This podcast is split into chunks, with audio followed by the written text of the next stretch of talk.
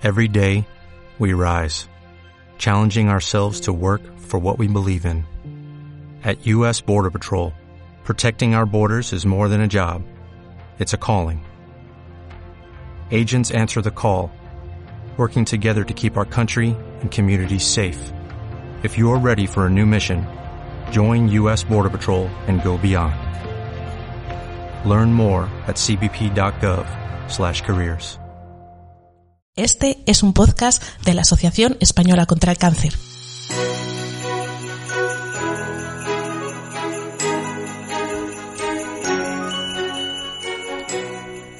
Hoy, en los podcasts de la Asociación Española contra el Cáncer, hablaremos de la Navidad desde la perspectiva de los pacientes.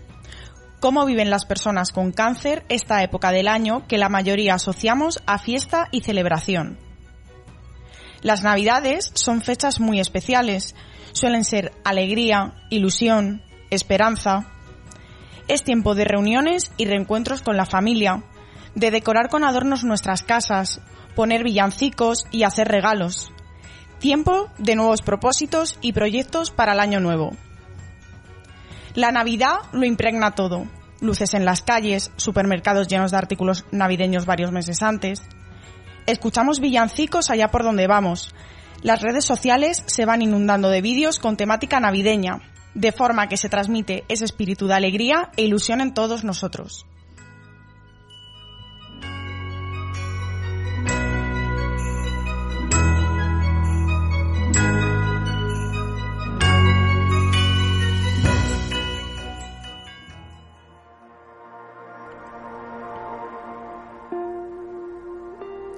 Sin embargo, las personas con cáncer pueden vivir estas fechas de forma muy diferente. El proceso de la enfermedad, los tratamientos, las citas médicas o los efectos secundarios hacen que las navidades sean distintas. Desaparecen las ganas de reunirse y celebrar y surgen un montón de emociones contrarias a lo que supuestamente deberíamos sentir.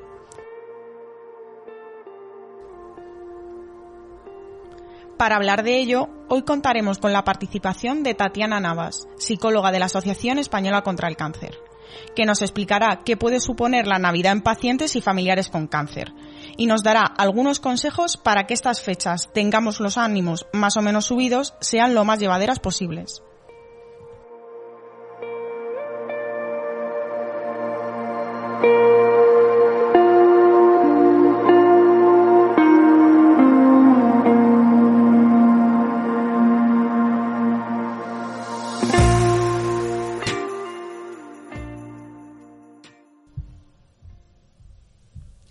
Hola Tatiana, bienvenida, ¿cómo estás? Hola Carolina, muy bien, encantada de participar. Tatiana, para las personas con cáncer y sus familiares, puede ser normal que en estas fechas no tengan ganas de pensar en regalos, preparar comida ni de reunirse con los demás. ¿Es así?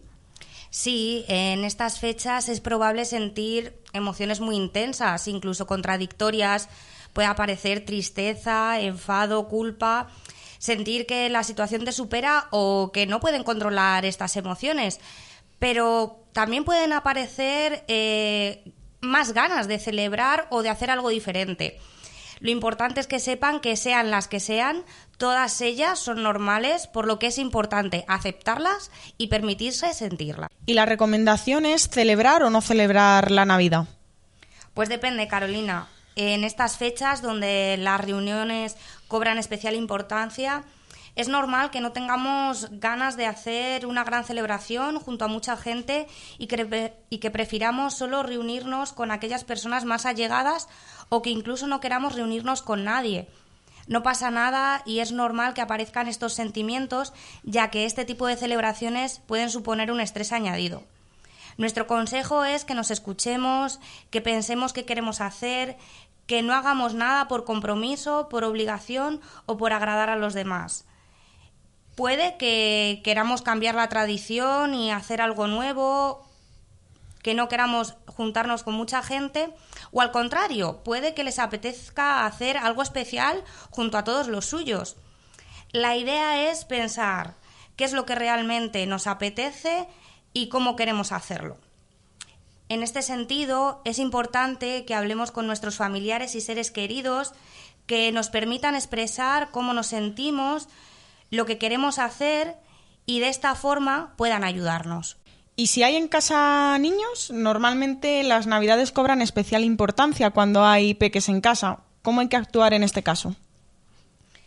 Pues en estas situaciones suelen surgir muchas dudas sobre qué hacer, eh, si celebrar o no las fiestas, si hacer como si nada, todo con tal de que el menor no sufra, aunque esto incluso pueda suponer un sobreesfuerzo para la persona afectada. En estos casos, desde la asociación recomendamos que comuniquemos a los niños y a las niñas lo que está ocurriendo, siempre adaptándonos a su edad y a su lenguaje. Podemos contarles que estas navidades pueden ser un poco diferentes, explicándole los cambios que van a ocurrir, como por ejemplo que mamá no va a poder encargarse de todo, que a este año la cabalgata le van a acompañar sus tíos, o que esta vez la cena la prepararán los abuelos. En este sentido, se les puede hacer incluso partícipes a la hora de generar una nueva tradición adaptándola a la situación. Tatiana, otra cuestión a tener en cuenta en Navidad es el aspecto, porque en estas fechas nos gusta vernos bien, arreglarnos, pensamos en las mejores galas, pero sin embargo en medio de un proceso de enfermedad todo esto se vive de una manera muy diferente, ¿no es así? Efectivamente, Carolina, eh, los tratamientos suelen tener un gran impacto en el físico de las personas con cáncer. La caída del pelo, efectos en la piel, en el peso, no nos vemos igual. Puede hacer que no nos sintamos del todo cómodos con nuestro aspecto o que no nos veamos bien. En este caso, al igual que la celebración, pueden surgir ganas de arreglarse o no. Lo importante es hacer aquello con lo que nos sintamos más cómodos. Usar o no usar peluca, comprarnos o no comprarnos ropa roja, lo que sientan. En este, en este sentido, eh, puede que recibamos algunos comentarios sobre nuestro físico por parte de nuestros allegados, que pueden no ser del todo acertados y que nos pueden incomodar. En este sentido es importante recordar que su intención no es hacer daño, pero que siempre podemos exponer que dichos comentarios nos incomodan y que nos gustaría que no los hicieran. Tatiana, ante un diagnóstico de cáncer, el hecho de que la Navidad sea una fecha señalada puede llevarnos también a pensar que pueden ser las últimas que, que celebremos. ¿Cómo podemos trabajar este miedo? Este miedo es natural y de nuevo la recomendación es que pensemos cómo queremos celebrar estas fiestas qué nos gustaría hacer o si queremos hacer algún tipo de ritual o implementar otra tradición que nos gustaría que quedase cuando no estemos. Pero la premisa es esa, escucharnos y decidir qué queremos hacer. Por último, Tatiana, no queremos despedirte sin que nos des unas pautas para que estas fechas sean un poco, un poco más llevaderas tanto para los pacientes como, como para sus familiares. Por supuesto, eh, hacemos un repaso de los puntos que creemos que son más importantes. Eh, respeta y expresa tus emociones, eh, sé paciente y respetuoso con ellas. Evita culparte por no querer celebrar la Navidad o al contrario, por desear celebrarla. Elimina los debería y conoce tus límites. Decir no también es cuidarse. No juzgues ni a ti mismo ni a los demás, porque cada persona expresa y lo vive de forma diferente. Planifica la celebración, adaptándola a las tradiciones de siempre o considera la posibilidad de probar nuevas tradiciones. No es necesario obligarse a participar en estas actividades para las que no te sientas cómodo. También comunícate con los demás, tus familiares, tus amigos, con los que vas a compartir estas fiestas. Comparte con ellos tus emociones, tus expectativas, preocupaciones, miedos y necesidades. Esto puede facilitarnos las cosas a todos. No te sientas culpable si decides no asumir la responsabilidad de la organización. Haz aquello que te haga sentir cómodo o cómoda este año y el que viene ya se verá. Y finalmente, acepta y solicita ayuda práctica.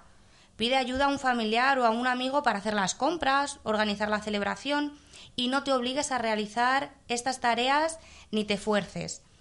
Evita ser exigente ya que es un tiempo difícil para ti.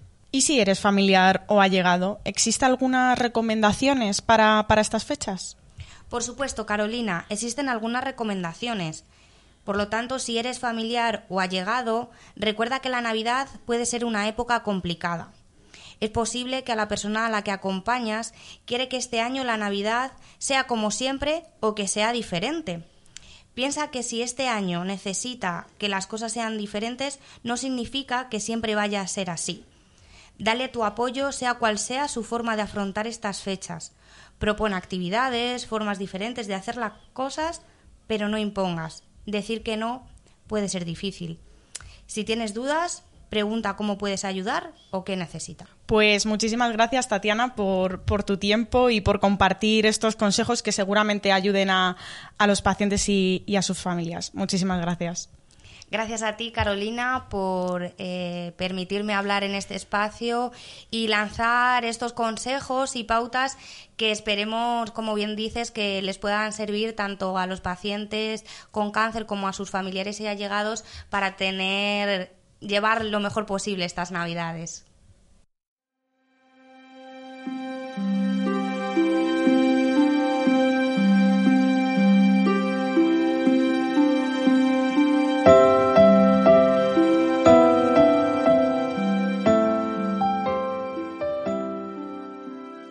En resumen, las Navidades son fechas de mucha intensidad emocional, donde la sociedad se prepara para celebrar y puede que los sentimientos que surjan no sean los que se esperan. Es natural sentirlos y no pasa absolutamente nada. No hay maneras correctas o incorrectas de pasar la Navidad cuando el cáncer está presente. Aceptar las emociones y tomar decisiones propias pueden ser de gran ayuda para aliviar en parte ese malestar. No queremos dejar de recordarte que si nos necesitas durante estas fiestas o cuando sea, puedes acudir a nosotros las 24 horas del día, los 7 días de la semana, a través de nuestro servicio de atención gratuito Infocáncer 900 100 036.